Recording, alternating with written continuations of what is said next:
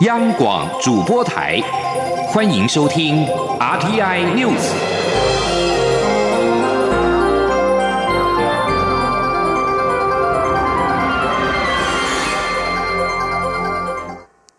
各位好，我是主播王玉伟，欢迎收听这节央广主播台提供给您的 RTI News。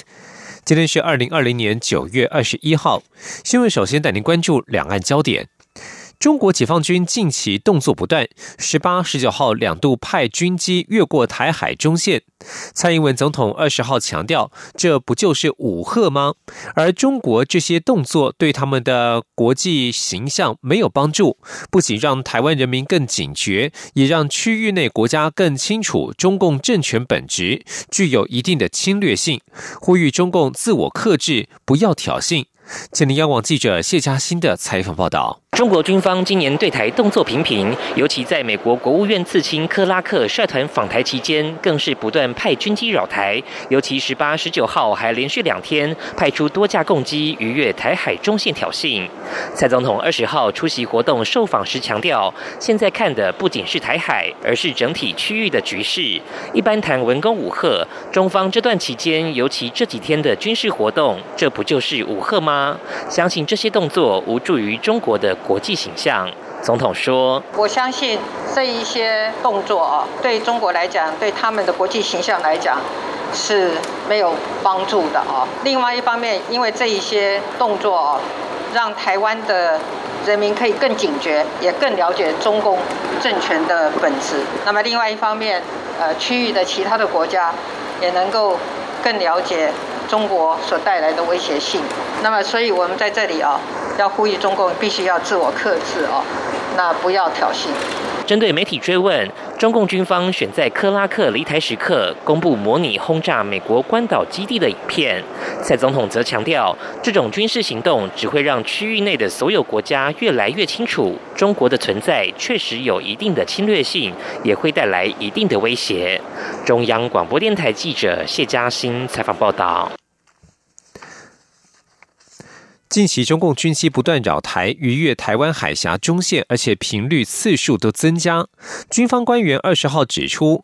国军在敌情威胁增加之后，已经至空军作战指挥部巡回讲习，并教育空中御敌应处规则，要求飞官不挑衅、不擦枪走火，但若受到攻击，我们一定反击。军方官员强调，由于台湾与中国都宣称不开第一枪，但面对不断扰台进逼的共军，所谓不开第一枪，并不是指真的不能开火，关键是行使自卫反击权的时机。这部分皆充分考量国际法等规范。但若国军被攻击，我们一定会反击。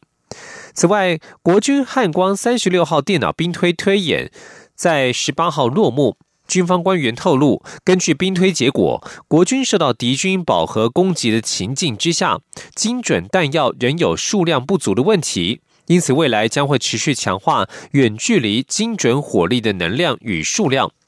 此外，网络流传国军两架 IDF 金国号战机十九号遭中共六架战机包夹，空军司令部二十号澄清并驳斥，在日前侦获多架次的共机。均运用空巡兵力严密监控，有效应对。网络流传的内容均为臆测，与事实完全不符。继续关注台美关系，美国国务院次卿克拉克日前结束访台行程，各界关注交流结果。蔡英文总统二十号指出，克拉克来台多项行程都有涉及台美经济合作不同的层次。不同议题的讨论，并且在印太地区五 G 安全、数位科技发展、经济繁荣、网络、能源基础建设以及全球供应链重组等议题上取得基本原则的共识，收获确实丰硕。期待后续双方可以就相关议题与合作项目积极讨论，及早进行台美经济对话。至于在官邸宴请克拉克时，邀来了台积电创办人张忠谋，总统则表示，张忠谋不仅代表台积电，也是台湾科技产业的代表，更曾经三度代表总统参与 APEC 领袖会议。基于他在台湾产业及整体政策的代表性，晚宴有他的参与，可以让我们更掌握世界趋势，也让世界可以更了解台湾的情况。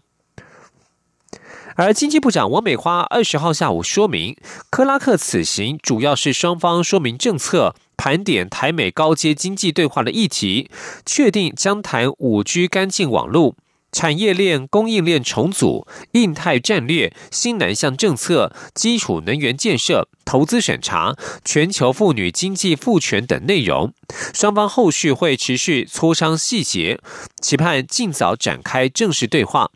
至于克拉克来访是否触及双边贸易协定 BTA 的议题？王美花对此没有正面回应，仅表示 BTA 是由美国贸易代表署负责，后续若有确定消息，会向外界说明。今天央广记者谢嘉欣的采访报道。美国国务院次卿克拉克访问团刚结束在台行程，政府也从事前保密到家的态度，二十号开始对外说明此次交流成果。经济部长王美花二十号下午召开记者会，指出此次是与美国国务院共同为台美高阶经济对话做准备，以战略性经济层面出发，就五 G 干净网络、产业供应链重组、印太战略、新南向政策、基础建设能源、投资审查、全球妇女经济赋权等议题交换意见，且主要是双方说明政策，确立对话要谈这些主题，过程气氛良好，后续会。持续磋商细节，盼在正式对话时能够达成建设性成果。王美花举例，我方除了向美方介绍外资与中资的投资审查机制、台商回流政策以及到第三地重组供应链外，也强调台湾在四 G 时代就不再使用中国电信巨擘华为的核心设备，五 G 更是没有。而美方则是说明，在新南向国家有 POD 伙伴商机代表团的策略，还有力推女性经济赋权的角色，双方会回去深入做了解，再来。来谈要怎么合作。针对正式对话日期，王美花强调还没有定案，有待磋商。不过可以确认的是，美方主导人物应该就是克拉克，而我方因牵涉部会甚广，行政院副院长沈荣金也跳下来参与。后续会再讨论该由谁主责，如何筹组对话团队。至于美国十一月总统大选恐成对话变数，王美花坦言，在此次的事前讨论中没有谈到这个问题。他说：“双方都有意愿哦，要尽快来安排。那至于呃有没有会因为大选哈，会不会有什么样的一个呃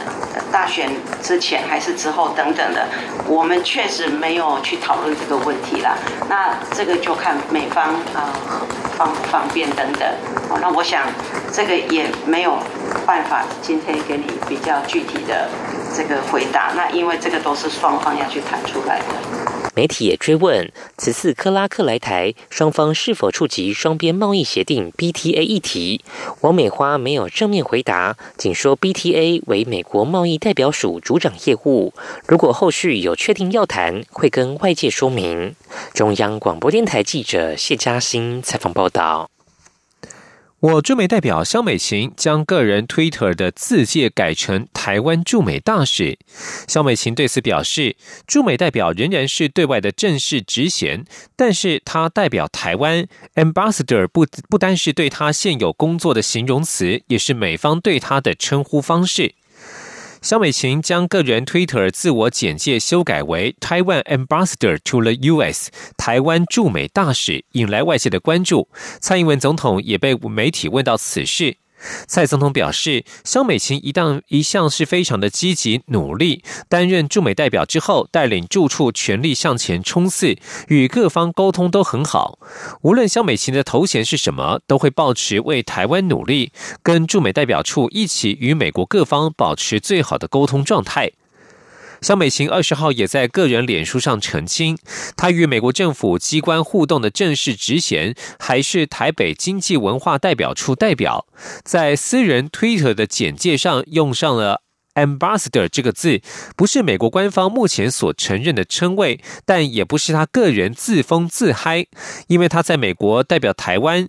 实际工作与各国使馆没什么不同，甚至因为台湾处境艰困，工作量以及跟美方互动的频率，比其他国家大使的业务还要多与复杂。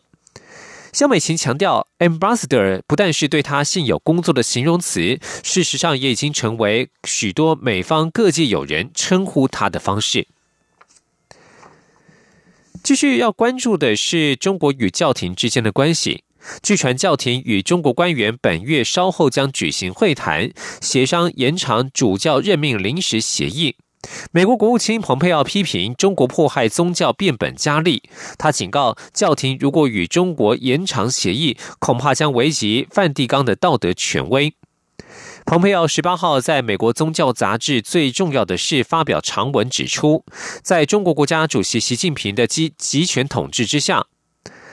中国人权状况严重恶化，宗教信徒受害尤深。有可靠报道披露，新疆穆斯林遭强行绝育和堕胎，天主教神父和教徒被虐待，基督教地下教会也被查封。这一切都是中共汉化计划的一环，目的是要让上帝也服从党，并且将习近平塑造为超凡脱俗的神灵。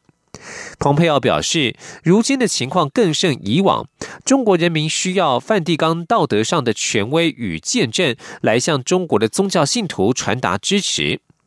蓬佩奥表示，中梵签署协议两年之后，显然这项协定并没有让天主教徒免于遭受中国共产党的蹂躏，更不用说中共对基督徒、藏传佛教徒、法轮功学员和其他宗教信徒的残酷迫害了。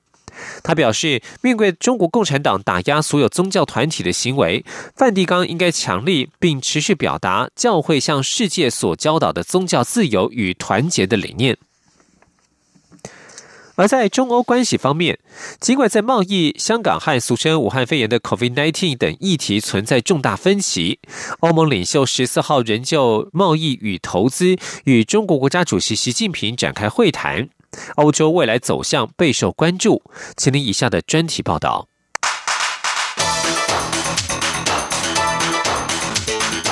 专题报道。欧盟与中国领导人峰会十四号登场，而所谓“没有永远的敌人，没有永远的朋友，只有永远的利益”，这句经常出现在小说和电影的台词。或许也适用于十四号坐上谈判桌的欧洲联盟与中国。参与视讯会议的欧盟执委会主席范德赖恩和欧洲理事会主席米歇尔，在这次会议中不但强势点出中国经贸竞争环境不公平，更严正关切香港和人权议题，认为中国并未遵守国际承诺。针对双边计划在年底达成的投资协定。中国在会前信心喊话，但欧盟官员却警告障碍依然存在，坚称不会只为了达成协议就苦吞不利的条件。米歇尔表示，欧洲一致的立场是，虽然希望和中国建立贸易关系，但必须奠基在公平的竞争环境。专家认为，欧中这一次会谈难以取得重大突破。欧盟只希望能说服习近平为这项会谈挹注新的政治动能，并赋予中方谈判代表更大的妥协空间。在美中贸易战尚未熄火之际，欧盟能否趁势和中国签署投资协定意义重大。然而，人权议题在欧中关系始终如鲠在喉。欧盟在峰会中就公开对香港和人权议题表达严重关切。针对港区国安法，呼吁中国要信守对香港人民和国际社会的承诺。欧盟也关注新疆和西藏少数民族问题，要求让独立观察员进入新疆考察，并呼吁中国避免在南海采取单方面行动，尊重国际法，避免局势升温。事实上，早在欧盟与中国六月峰会后，范德赖恩就曾经警告。一旦中方继续推动港区国安法，将面临非常负面的后果，而且欧盟将限制可能被用来监视与镇压的设备出口到香港。事实上，在美中关系恶化之际，欧洲的地位更显重要。华府和北京都试图在这场争执中拉拢欧盟。美国国务卿蓬佩奥六月访问布鲁塞尔时，就与欧盟外交和安全政策高级代表波瑞尔会谈，以组成针对中国的跨大西洋共同阵线。不过，在这项倡议上，双边进展甚微。大体上，布鲁塞尔宁愿选择一种中间路线，既把北京视为一个潜在伙伴，也是一个系统性的对手。法国财政部长勒迈尔表示，欧盟必须捍卫自身利益，而且必须在美中之间保持坚强与独立。但是，拒绝对美国唯命是从，不代表欧洲就会向中国靠拢。欧洲在希望从中国获取更多利益之际，并未放弃对人权议题的关切。但是，对于欧盟应该如何与中国打交道，在二十七个会员国之中，则是远远未达统一立场。部分欧盟成员国呼吁在人权与环保议题上要更为强硬，但也有部分国家希望提振双边贸易，特别是那些面临来自国内施压的国家。像是在德国正式出现第一起非洲猪瘟后，中国已在十二号宣布将对来自德国的猪肉产品进口下禁令。德国农民协会会长鲁克维特就呼吁中国对德国猪肉只要进行有限度的进口限制，不要寄出全面禁令。除了商业贸易问题牵扯到中国市场外，北京也利用“一带一路”基础设施计划。有效的相中的渴望投资的欧盟成员国，像是希腊、葡萄牙和意大利，希望在银弹攻势下能够各个击破。不过，由于疫情肆虐欧洲，加上港区国安法跟维吾尔人权等议题备受关注，中国战狼式的外交也引发国际批评。最近风向显然有所改变。连向来支持北京的西门子总裁都对香港和新疆局势表示忧心。这种氛围是否显示经济与人权再也难以脱钩？欧盟将从骨子里硬起来面对中国，还是诚如德国总理梅克尔所说，在敏感的香港少数民族和人权等议题上，习近平的角度跟欧洲不同，表示他对双方诚实且开放的对话感到满意。欧盟的下一步可能还需要大家拭目以待。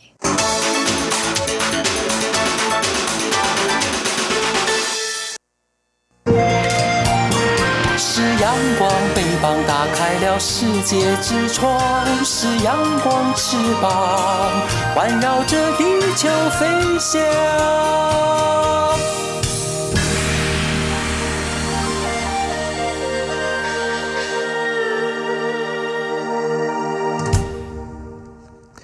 各位好，我是主播王玉伟，欢迎继续收听新闻。中央流行疫情指挥中心二十号宣布，台湾国内新增一例俗称武汉肺炎的 COVID-19 移入个案，是今年九月十八号从菲律宾入境。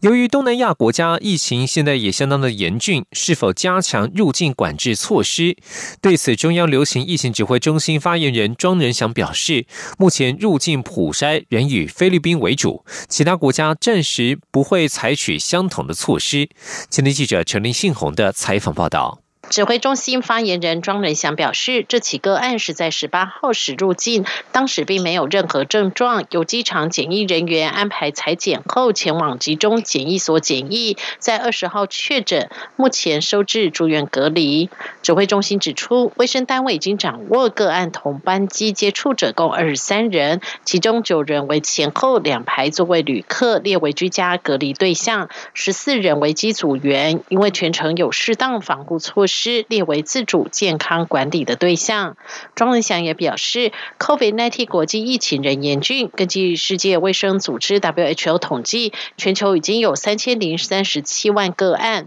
近期平均一天新增超过三十一万例。至于菲律宾的疫情，本来有一波高峰，曾经单日新增六千例，近日则一天大约新增三至四千例，已经维持一段时间。疫情看起来慢慢趋缓，但速度相。相当慢，庄文祥说：“那菲律宾到目前为止，呃，仍然是一天一天大概有三千六百例左右哦。那这个个个案数还是居高不下，那这个是今天的状况。”目前每天从非国入境来台的人数大约是三十人左右。由于东南亚国家疫情也相当严峻，台湾是否会加强入境管制措施，对其他东南亚国家也进行普筛？庄仁祥表示，菲律宾当地检测阳性率百分之十一，居各国之首，入境筛检仍以菲律宾为主。中央广播电台记者陈林信宏报道。关注财经消息。行政院拟有条件开放一般住宅、商办大楼建案禁用移工。内政部次长花敬群二十号表示，国内缺工问题严重，需要更多外籍移工协助，除了降低营造成本，也能避免房价上升的压力。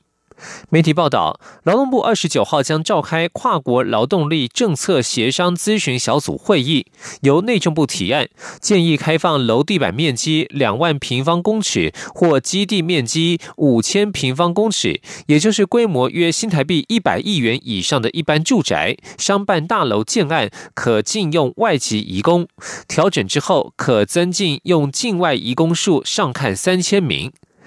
花敬群表示，希望劳动部可以支持这一项提案，因为国内缺工问题严重，而且建筑工严重高龄化，确实需要更多营造外籍移工的协助。除了能够降低营造成本之外，也能避免房价上升的压力。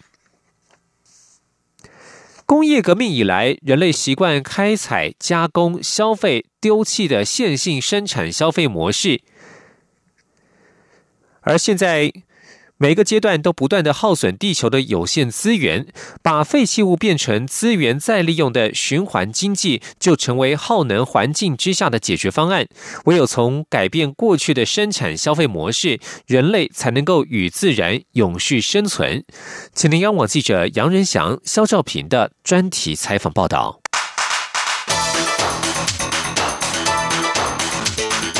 专题报道。薄薄的一张纸是延续人类文化历史的重要发明。不过，造纸业一向被视为是高碳排、高污染的产业。在全球暖化危机下，循环经济就成为高耗能产业的解决方案。这里是厌氧反应塔。厂的废水会从地下开始往里面流，经过四小时之后，会从上面的管线流出，出去的水就是干净的水，而在里面会透过液氧反应产生沼气，而沼气就可以进一步再作为工厂的再生能源发电。这座厌氧反应塔是国内造纸厂永丰余的秘密武器。有了这座厌氧设备，厂区废水只需要四小时就能作为内部沼气发电的动力来源。永丰余新屋厂厂长周玉龙说：“哦，这个就是一种绿能哦，而且我们的甲烷浓度很高哦，发电效率哦可以达到四十帕以上。那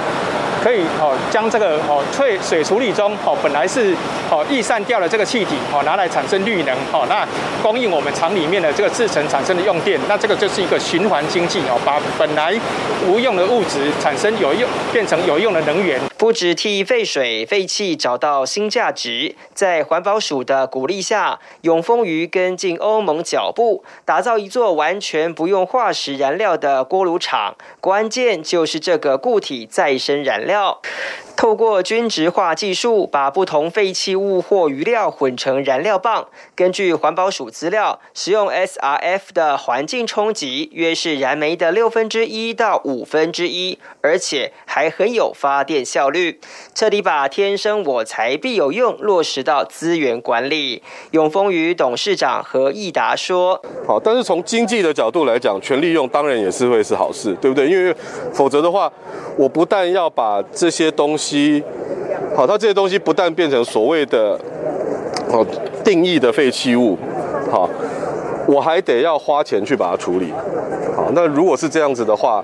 好，它就变成是一个负的成本，对不对？那我们现在就把它变成能源，好，它就变成是我们的资源。不过，循环经济可不只限于造纸业。像这个橘红色富含虾红素的乳液，可是台湾水泥与工业技术研究院合作开发的碳循环经济商机。台泥将水泥制成中产生的温室气体二氧化碳，利用钙回路捕获二氧化碳技术储存后，再用来培养富含虾红素成分的围藻，进一步发展虾红素产业链。工研院绿能与环境研究所副所长万浩鹏说：“第一个，我们发发展补碳的技术，也就是它锻烧完的二氧化碳，我们利用它原有的石灰石，可以把二氧化碳抓下来，而且提浓到百分之九十九点九以上。那这样的二氧化碳可以做多元的应用。我们在台泥那边呢，利用它的二氧化碳，我们去养围藻，那围藻就可以做一个成长。那成长完了，就如同我刚刚所讲的，可以做一些能源应用，还有价值化应用等等。”那对整个台泥在它那个和平厂的这个区域来讲的话，它等于完全完全达成了一个零排放的一个目标。如何从源头减少碳排已经是世界趋势，如果可以打造碳循环经济，更是双赢目标。对会产生大量二氧化碳的工业制成来说，用钙回路方法补碳，无疑是把废物变黄金的永续方案。一桶桶刚收回来的厨余，酸臭味。直奔大脑，但经过破碎。发酵等流程后，只要一天就成为带有淡淡香气的有机介质培养土。这套由新竹市政府建制的高效能厨余机，不但把厨余纳进循环经济体系，更红到了海外。把厨余变成培养土并不稀奇，只是传统堆肥不仅场地要大，时间也需要一到两个月。如今有科技辅助，一天能处理十二公吨，就成为最大。亮点，环保署记监林佐祥说：“啊，那像这样的一个厂的一个再利用，就是它啊制成堆毁之后，它再回归到我们的农田啊，那种植啊我们蔬菜之后啊，让我们的蔬菜啊再回到我们的餐桌上，这就是所谓的从餐桌到餐桌的一个循环的概念。”从工厂到民众生活，处处可见循环经济模式。这不是什么高深理论，就只是一个延续资源生命周期的概念。这个动作除了可以节省成本，更有助于地球的永续发展。环保署署长张子静说：“呃，资源的循环现在在各个领域大力的都在推动，那也就希望说我们的资源不会。”很快的被我们耗尽，而可以重复的来使用。用过即丢的生活模式，为环境带来难以处理的污染问题。而当台湾必须保有高耗能产业的同时，深化废物全利用的循环经济，就成为一套可行的解决方案。中央广播电台记者杨仁祥、肖兆平专题采访报道。